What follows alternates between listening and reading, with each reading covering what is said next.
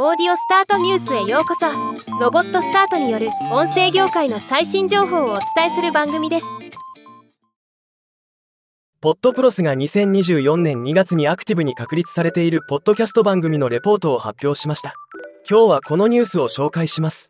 このレポートで呼ぶアクティブに確立されているポッドキャスト番組の定義は有名人や大手メディアネットワークの一員ではないホストによって運営され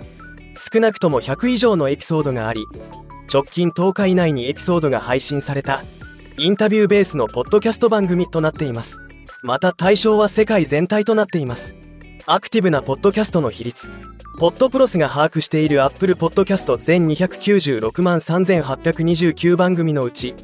アクティブなポッドキャストは38万4629番組。アクティブ率は全体のわずか12.9%と低い状態です。先月よりもさらに低下しています。アクティブに確立されているポッドキャスト番組。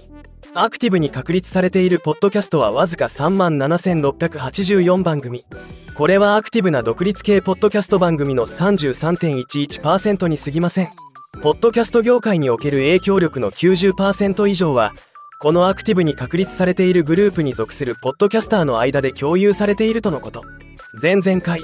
前回報告から大きな変動は感じられない結果でした。ではまた。